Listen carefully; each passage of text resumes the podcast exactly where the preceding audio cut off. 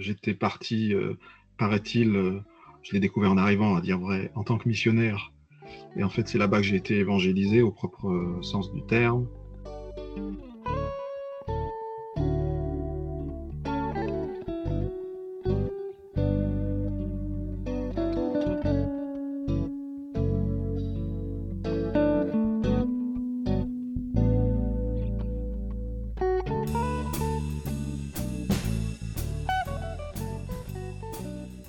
Je suis Philippe Genera, j'ai 51 ans, j'habite à Lyon, et je suis marié, j'ai deux grands-enfants de 16 et 21 ans, et je suis euh, de métier consultant et formateur en management.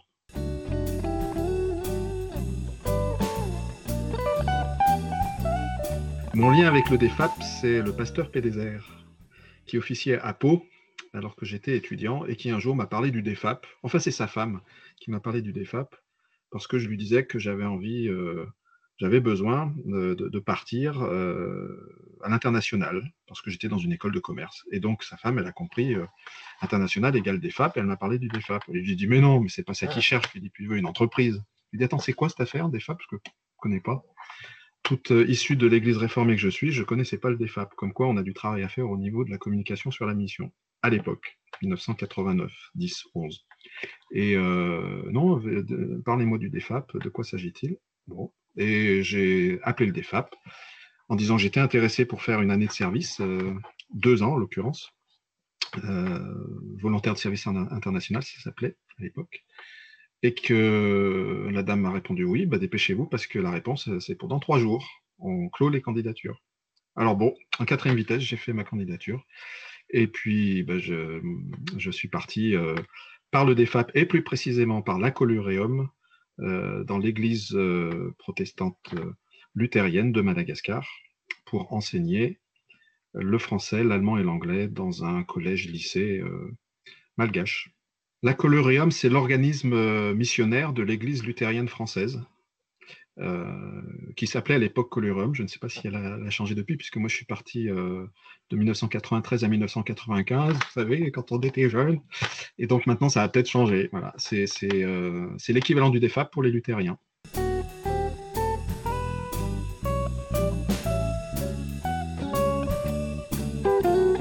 À l'époque, j'étais en recherche spirituelle et que je trouvais que c'était c'était le bon moyen de, relier en fait des aspirations euh, profondes que j'avais, euh, mais qui ne s'exprimaient pas vraiment, avec euh, un besoin d'études et, et puis de, service militaire aussi à l'époque, hein, puisqu'on était obligé de faire ce service militaire, et que moi j'étais pas très enthousiaste à l'idée de partir au service militaire, donc c'était une, une, façon de concilier plusieurs impératifs et plusieurs besoins, et j'ai pas hésité longtemps, tu vois ça, se fait rapidement.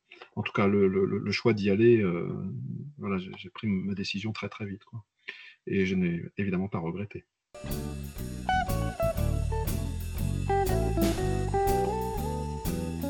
Cette expérience, elle a changé ma vie, très clairement. Il y a eu un avant et un après. Euh, j'ai découvert un tas de choses. Euh, j'étais parti, paraît-il, je l'ai découvert en arrivant, à dire vrai, en tant que missionnaire et en fait, c'est là-bas que j'ai été évangélisé au propre euh, sens du terme. Euh, c'est là-bas que j'ai vraiment rencontré la foi. C'est là-bas que j'ai été euh, confirmé. j'ai demandé la confirmation de mon baptême sur place. C'est là-bas que j'ai découvert la vie en Église. C'est là-bas que j'ai découvert la vie chrétienne d'une manière plus approfondie que ce que je pouvais vivre de manière assez épisodique à l'église en France. J'y allais de temps en temps, mais peu. Et c'est là que j'ai pu approfondir ma foi. Donc pour moi, ça a été une transformation. Et euh, cette, euh, cette expérience avec le DEFAP et la Colorium euh, était aussi une expérience extraordinaire professionnelle parce qu'en fait, avant de débuter mes études dans une école de commerce, j'avais un autre vœu, un autre vœu très fort, c'était d'être enseignant. Et donc bah, là, j'ai pu réaliser ce rêve d'enfant, vraiment un rêve d'enfant d'être enseignant depuis très très longtemps, depuis mes 3 4 ans. Depuis que j'ai découvert la maternelle, en fait, je rêvais d'être enseignant. Donc ça m'a permis pendant deux ans de vivre ce, rêve. Et c'était euh, c'était le pied total, quoi, ce qu'on appelle le flow maintenant. Hein.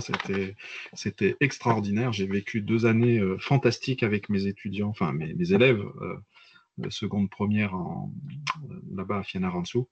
Et qui me l'ont bien rendu d'ailleurs. C'était vraiment très très chouette. Et d'ailleurs, j'ai décidé d'en faire une partie de mon activité, puisque si je suis formateur, c'est entre autres parce que j'ai pu passer ces deux années en tant qu'enseignant auprès de, auprès de jeunes. Hein. C'était des enfants, évidemment. Maintenant, je ne suis pas formateur pour des jeunes, je suis formateur pour des adultes. Mais c'est là que je me suis dit, ouais, ça, c'est un truc qui me plaît beaucoup. Donc, ça m'a aussi transformé professionnellement. Et puis, ça m'a transformé euh, personnellement, puisque ben, euh, j'ai noué des liens d'amitié très, très, très forts avec euh, ma directrice d'établissement. qui se trouve être depuis maintenant des années ma belle-mère, puisque ça m'a permis de rencontrer ma future épouse à cette époque-là. Et euh, quand je suis rentré en France, euh, ben on a pas mal échangé, discuté, et, euh, nous avons décidé de, nous marier, de fonder une famille. Donc, tu vois, c'est une transformation sous tous les angles.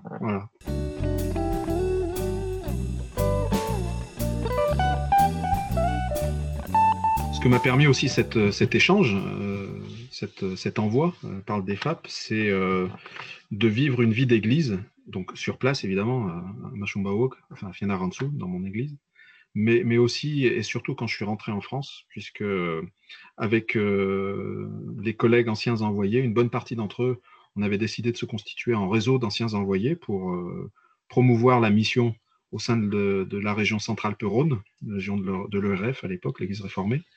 Et euh, donc, on a été très actifs à, ce, niveau-là. On a mené pas mal d'animations dans des paroisses et des églises locales euh, de, la région centrale Rhône. Et moi, je me suis investi, du coup, euh, dans ma paroisse euh, locale, pas uniquement au niveau missionnaire d'ailleurs, évidemment, missionnaire, mais pas que, mais aussi dans la vie de l'Église en, devenant membre du conseil presbytéral pendant de nombreuses années et voilà, en, m'inscrivant dans, cette dynamique de, de vie communautaire.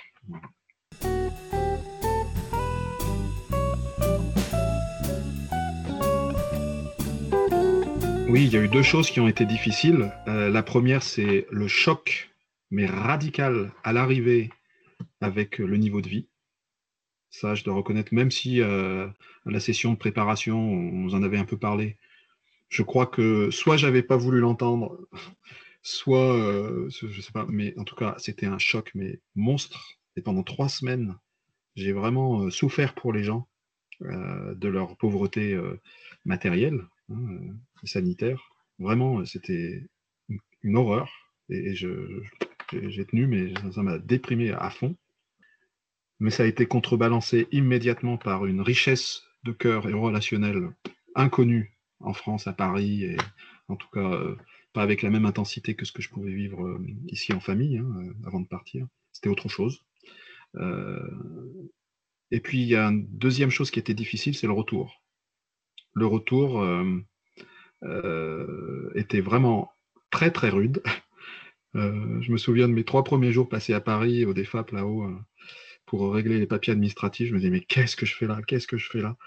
Parce que moi, je voulais rester, mais je ne pouvais pas pour différentes raisons. Et, vraiment, j'étais mal. Et, l'incompréhension du monde qui t'entoure quand tu rentres, euh, de ce que tu as vécu, forcément, puisqu'ils n'étaient pas avec toi, mais aussi du contexte euh, euh, social, ecclésial, différent. à Madagascar, on vit en église, on vit l'église au, quotidien, alors que dans notre, dans notre société sécularisée ici en France, ben, on ne la vit pas. Donc c'est vrai qu'il y avait un, énorme décalage et que j'ai mis du temps, beaucoup de temps, à, ben, accepter et puis à travailler avec, hein, parce que finalement c'était aussi ma société, la société française, il fallait bien que je me réadapte.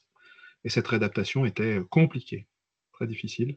Le réseau des anciens envoyés du DEFAP euh, en Centrale Pérone m'a beaucoup aidé. Vraiment, c'était une bouée de sauvetage et à atterrir et à retrouver euh, une, vie euh, ajustée, adaptée à, notre société occidentale française.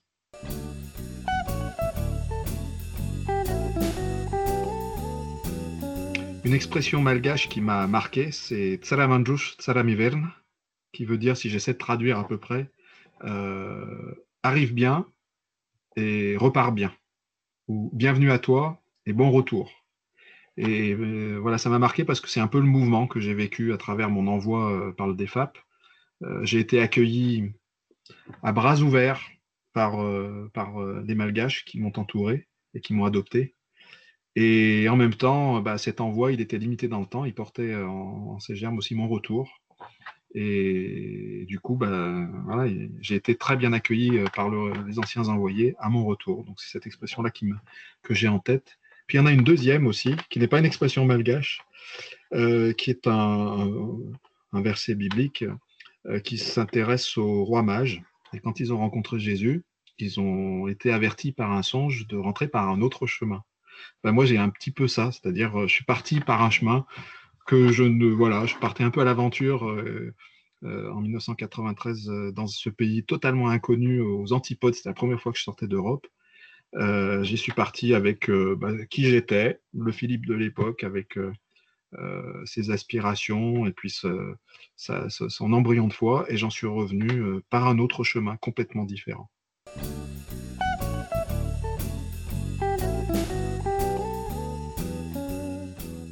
Eh bien, j'ai deux mots de la fin. le premier, c'est choix va dire, bon voyage. Et le deuxième, c'est carpe diem.